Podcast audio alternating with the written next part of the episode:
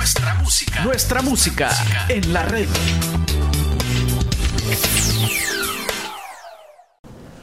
En el nombre del Padre y del Hijo y del Espíritu Santo. Amén.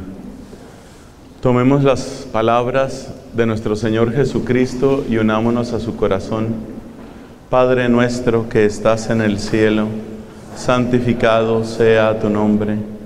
Venga a nosotros tu reino. Hágase tu voluntad en la tierra como en el cielo. Danos hoy nuestro pan de cada día. Perdona nuestras ofensas, como también nosotros perdonamos a los que nos ofenden. No nos dejes caer en tentación y líbranos del mal.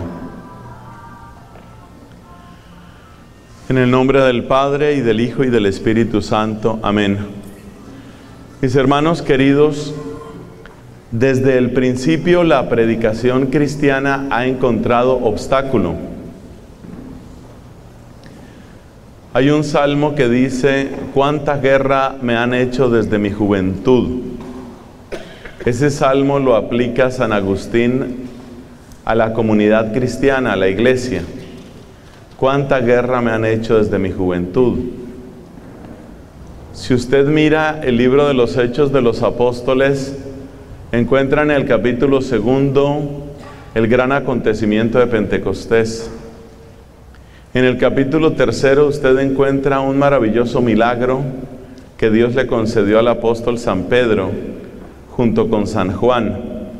Ese milagro fue la curación de un paralítico de nacimiento que solía pedir limosna a la puerta del templo de Jerusalén. Un milagro bellísimo, pero ese milagro ya produce el primer encarcelamiento. Ya meten a la cárcel a Pedro y a Juan por estar predicando la resurrección sucedida en Cristo. El mismo Pedro hace notar lo absurdo de la situación. Pedro dice que conste que estamos encarcelados, que conste que se nos acusa por hacer una obra buena. Entonces la primera idea que les voy a pedir el favor que tengan en cuenta es que la dificultad, la contradicción, la persecución han sido más bien la norma en la iglesia, han sido la norma. No se puede realmente esperar algo diferente. Jesucristo también dijo, ¿no? Que nosotros debíamos considerarnos felices, capítulo quinto de San Mateo. Considérense felices cuando los persigan por mi nombre. En otra ocasión, como aparece en el Evangelio de Lucas, el Señor Jesucristo dice, hay de ustedes y todo el mundo habla bien de ustedes. Y también en ese Evangelio encontramos que Cristo nos enseña cómo hay que abrazar la propia cruz para ser discípulo del Señor.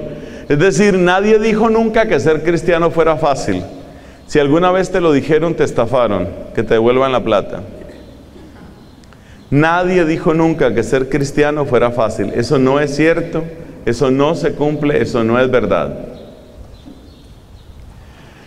Entonces lo que uno tiene que ver es cómo a lo largo de los siglos hay persecuciones externas y enfermedades internas. Nuestra iglesia atraviesa los siglos en medio de persecuciones externas, debilidades internas, pero claro, no todo será malo. Entonces, ¿cuál es el elemento positivo? fuerza del Espíritu, santos y santas. Entonces, desde, desde, un punto de vista cristiano, y esta es la segunda idea, desde un punto de vista cristiano, la historia de la iglesia es una colección de qué? Es una colección de cuatro cosas. La historia de la iglesia a lo largo de los siglos, en los 20 siglos que llevamos y lo que falte, son cuatro cosas. Persecuciones externas, enfermedades internas, luego abundancia del Espíritu, santos y santas. Esa es la historia de la iglesia.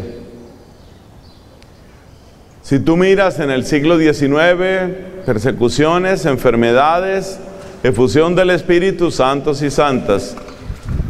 Si tú miras el siglo XVI, donde sur, cuando surge el protestantismo, persecuciones externas, enfermedades internas, gracia del Espíritu, santos y santas.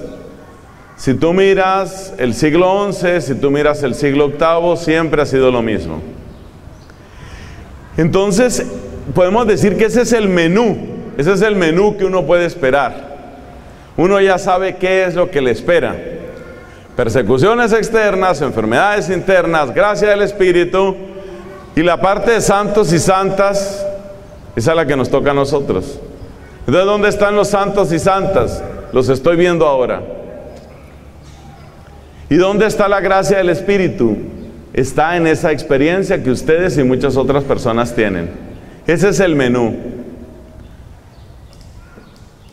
Entonces llevamos dos frases, dos pensamientos. Primero, que el caminar de la iglesia ha sido siempre un camino penoso, un camino de cruz. Y luego hemos visto que ese caminar, ampliando esa idea, siempre tiene persecución externa, enfermedad interna, gracia del Espíritu, santas y santas, santos y santas. Eso es lo que siempre tenemos. Entonces, ¿cómo aprende uno a vivir su fe en cada época? No nos va a faltar la gracia del Espíritu. Podemos pedirla más y más, pero no nos va a faltar. Dios va a despertar santos y santas. Estamos convencidos de eso. Y yo personalmente creo que entre ustedes y los hijos de ustedes, Dios seguramente está pensando santos y santos grandes para Bolivia y para América Latina. Pero a uno lo que sí le toca, y esta es la parte que quiero subrayar, a uno lo que sí le toca es ubicarse muy bien sobre cuáles son los ataques y cuáles son las enfermedades. Esa parte sí que hay que mirarla mucho. Esa parte sí hay que mirarla, porque la gracia del Espíritu Santo no nos va a faltar. Es asunto sobre todo de orar, de buscar, de no desfallecer. Esa parte no va a faltar. Pero lo que uno sí debe estudiar, lo que uno sí debe mirar, guiado por las palabras de Cristo, es los signos de los tiempos. Jesús nos dijo, ¿cómo es que ustedes saben distinguir el clima? ¿Cómo es que ustedes saben cuándo va a ser calor? cuándo va a ser frío, cuándo va a llover. Ustedes saben distinguir el clima y no saben distinguir los signos de los tiempos. Cristo quiere que nosotros sepamos discernir los signos de los tiempos. Y discernir los signos de los tiempos en buena parte es darse cuenta de cuáles son esos ataques exteriores y cuáles son esas enfermedades interiores de la iglesia. Para quedarnos simplemente amargados, tristes y derrotados, no sino para ver con la gracia del Espíritu y con el liderazgo de los santos y de las santas, ver cuál es la ruta, cuál es la oportunidad. Así funciona la iglesia. Hay desafíos. El que no conoce al Señor, o el que está mediocre en su fe simplemente se queda agarrándose la cabeza y lamentándose, qué terrible. Oye, pero qué terrible esto. Pero ¿hasta dónde vamos a llegar? Pero, pero ¿qué es esto? Pero, pero, pero ¿qué es esto, por favor? Y es lo único que hace. En cambio, el que tiene la gracia del Espíritu, discierne, lee, lee lo que está pasando, se da cuenta de lo que está pasando y empieza a encontrar oportunidades en medio del campo de batalla. Esas oportunidades se las muestra la gracia del Espíritu y esas oportunidades las muestran los líderes del Espíritu que se llaman los santos y las santas. Entonces en nuestras dos charlas anteriores, las que me han correspondido dentro de este hermoso retiro, hemos hablado de un santo y de una santa. Santo Domingo y Santa Catalina. Pero ahora toca el turno de ustedes.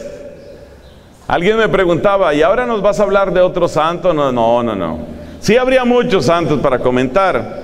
Incluso hubo personas que me hicieron lobby, hablanos de San Juan Bosco, me dijeron. Pero sin embargo yo creo que en este momento necesitamos esa lectura de los signos de los tiempos. Entonces la historia, gracias, la historia de la iglesia, ¿cómo es? La historia de la iglesia es persecuciones afuera, enfermedades adentro, gracia del Espíritu, santos y santas. ¿Y qué es lo que hace la gracia del Espíritu? Que tú no te quedes solamente lamentándote y diciendo, pero ¿qué es esto? Pero, pero, ¿cómo? Pero, pero, ¿cómo así?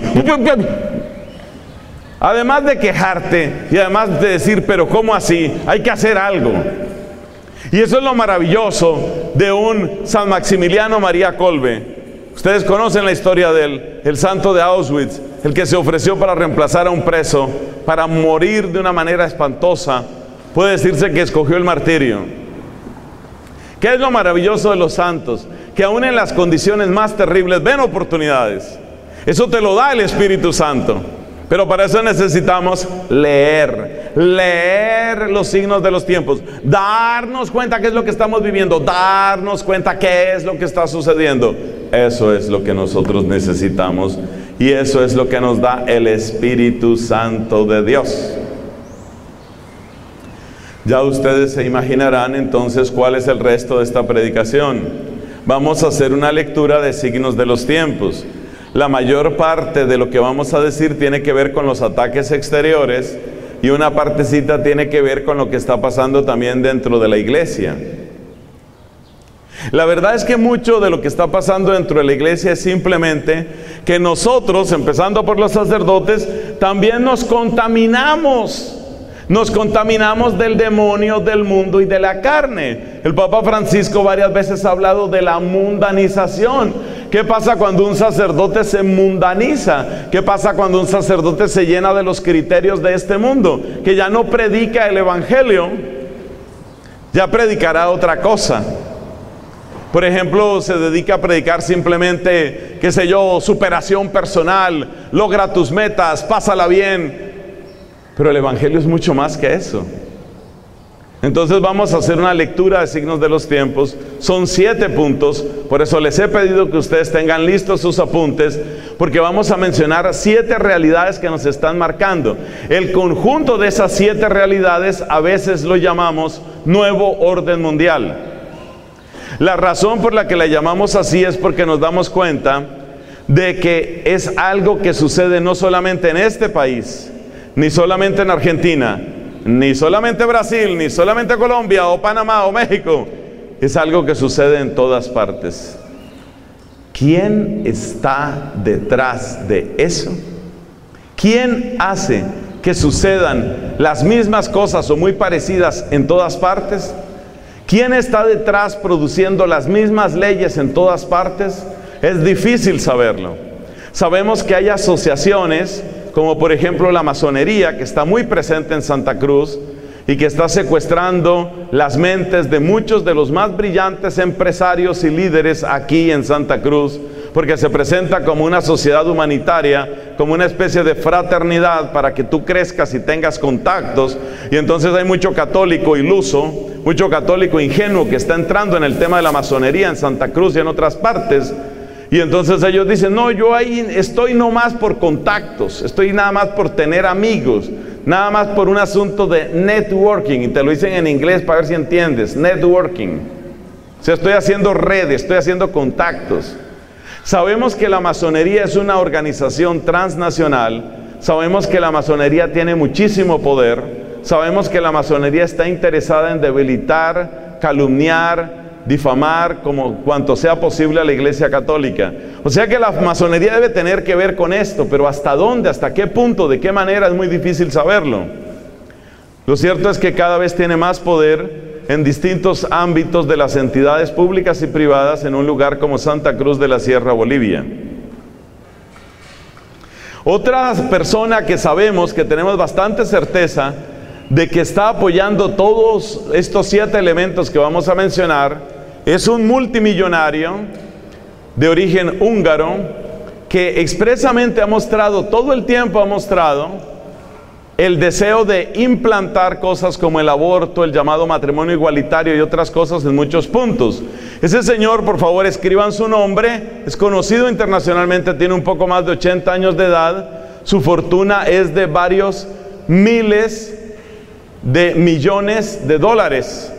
Probablemente ese señor puede tener algo así como una fortuna de 40 mil millones de dólares o un poco más. Es muchísimo dinero. Y él utiliza mucho de su dinero para apoyar una cosa que se llama la Fundación Sociedad Abierta, la Open Society Foundation. Aunque eso tiene otros nombres, pero lo importante es el nombre de él.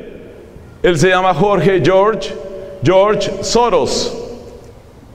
S-O-R-O-S. Uno sabe que George Soros está apoyando todo este sistema. Quiere decir que George Soros es el gran poder, algo así como el que está detrás de todo esto, haciendo todo el plan maestro para que sucedan todas estas cosas. No lo sabemos. Realmente tenemos más o menos noticia con respecto a la masonería y con respecto a Soros. Hay otra industria, una industria muy poderosa de abortos, que tiene muchísima fuerza y que se sabe que mete millones de dólares allí donde está el tema del aborto y otros temas parecidos. Eso se llama Planned, Planned Parenthood. Planned se escribe P-L-A-N-N-E-D. Planned Parenthood. Parenthood, P-A-R-E-N-T-H-O-O-D. Luego lo puedes escribir mejor.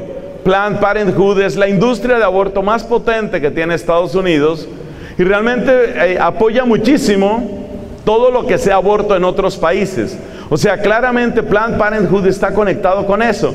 Y hay muchas personas, por ejemplo, de la Fundación Rockefeller y grandes políticos norteamericanos, entre los cuales destacan Barack Obama y Hillary Clinton, los líderes actuales del Partido Demócrata en Estados Unidos, son personas que tienen mucho dinero en ese tipo de industrias y en exportar el aborto. O sea que parece que esas personas también están involucradas en esto que llamamos nuevo orden mundial. El caso de Hillary Clinton es particularmente notorio porque esta señora en su campaña decía, hay que quitarle poder, hay que quitarle poder a la religión, hay que sacar a la religión de la sociedad. O sea, es evidente que ella tiene eso. Y es evidente que Planned Parenthood, según algunas cifras que hemos podido saber, inyectó por lo menos 5 millones de dólares en la campaña pro aborto en Argentina. O sea que sabemos pedacitos de quién está detrás del nuevo orden mundial, pero no tenemos todo el mapa completo y probablemente nunca lo vamos a tener. Porque ustedes saben que una de las habilidades de la serpiente para poder atacar a gusto es esconderse. O sea que mi principal obsesión en este momento no es presentarles a ustedes los datos actualizados como si yo fuera, qué sé yo, la CIA o quién sabe qué, y que yo sí tengo todos los datos y todo el mapa de los poderes oscuros que están tratando de atacar a la fe, a la iglesia y a la familia. Yo no tengo ese mapa. Les advierto estas cosas les presento estos nombres, se los repito, Fundación Rockefeller, cúpula del Partido Demócrata en Estados Unidos, Planned Parenthood, eh, George Soros, masonería. Les he dado esos nombres para que cuando a usted le llegue algo de eso, cuando usted oiga algo de eso, usted tenga idea de por dónde van las cosas. Pero no sabemos si esa es la cúpula del poder, no sabemos si ellos están muy articulados o simplemente les une la mala voluntad de destruir muchas cosas que son enemigos comunes para ellos. Eso no lo sabemos. No tenemos idea. Y lo más probable es que los, los verdaderamente poderosos, los realmente poderosos, no salgan a la luz tan fácilmente. Quiero destacar una cosa antes de empezar nuestra lista de los siete, las siete características del nuevo orden mundial. Quiero destacar una cosa importante. Y es que este no es un asunto de política. La gente cree que este es un asunto de derechas o un asunto de izquierdas. Y la verdad, en un país como Estados Unidos es muy notoria la diferencia entre demócratas y republicanos en algunas cosas. Así, por ejemplo, uno ve que los demócratas siempre tienen como consigna, necesitamos exportar el aborto. Eso está claro. Pero esto está por encima de la política. Pueden agregar a su lista la ONU. Esto no lo digo yo. Yo lo puedo decir aquí en público en primer lugar porque confío en Jesucristo y le pido que me proteja y que los proteja a ustedes. Pero es que además hay otras personas que lo han dicho también en público. Tal vez la voz más alta en la iglesia que ha hablado claramente sobre este tema es un cardenal africano que estuvo en la congregación para el culto divino, el cardenal Sará. El cardenal Sará, S-A-R-A-H, es el apellido de él. Es un hombre muy, muy valioso. Lo que ustedes lean de él sobre liturgia, sobre teología, sobre sacerdocio, es muy bueno, muy bueno. S-A-R-A-H. Por favor, conozcan de él. Ayer decíamos, por favor, oigan, estudien, lean, lean otras cosas. Limite, por favor, videos de gatos, 10 minutos al día, no más, no más. No importa que simpáticos estén los gatos, no más de 10 minutos. Videos de danzas y coreografías, no más de 6 minutos al día, no más. O sea, empiece usted a limitar ese tipo de cosas porque es necesario que usted se documente, es necesario que usted se forme. Estás escuchando nuestra música en la red.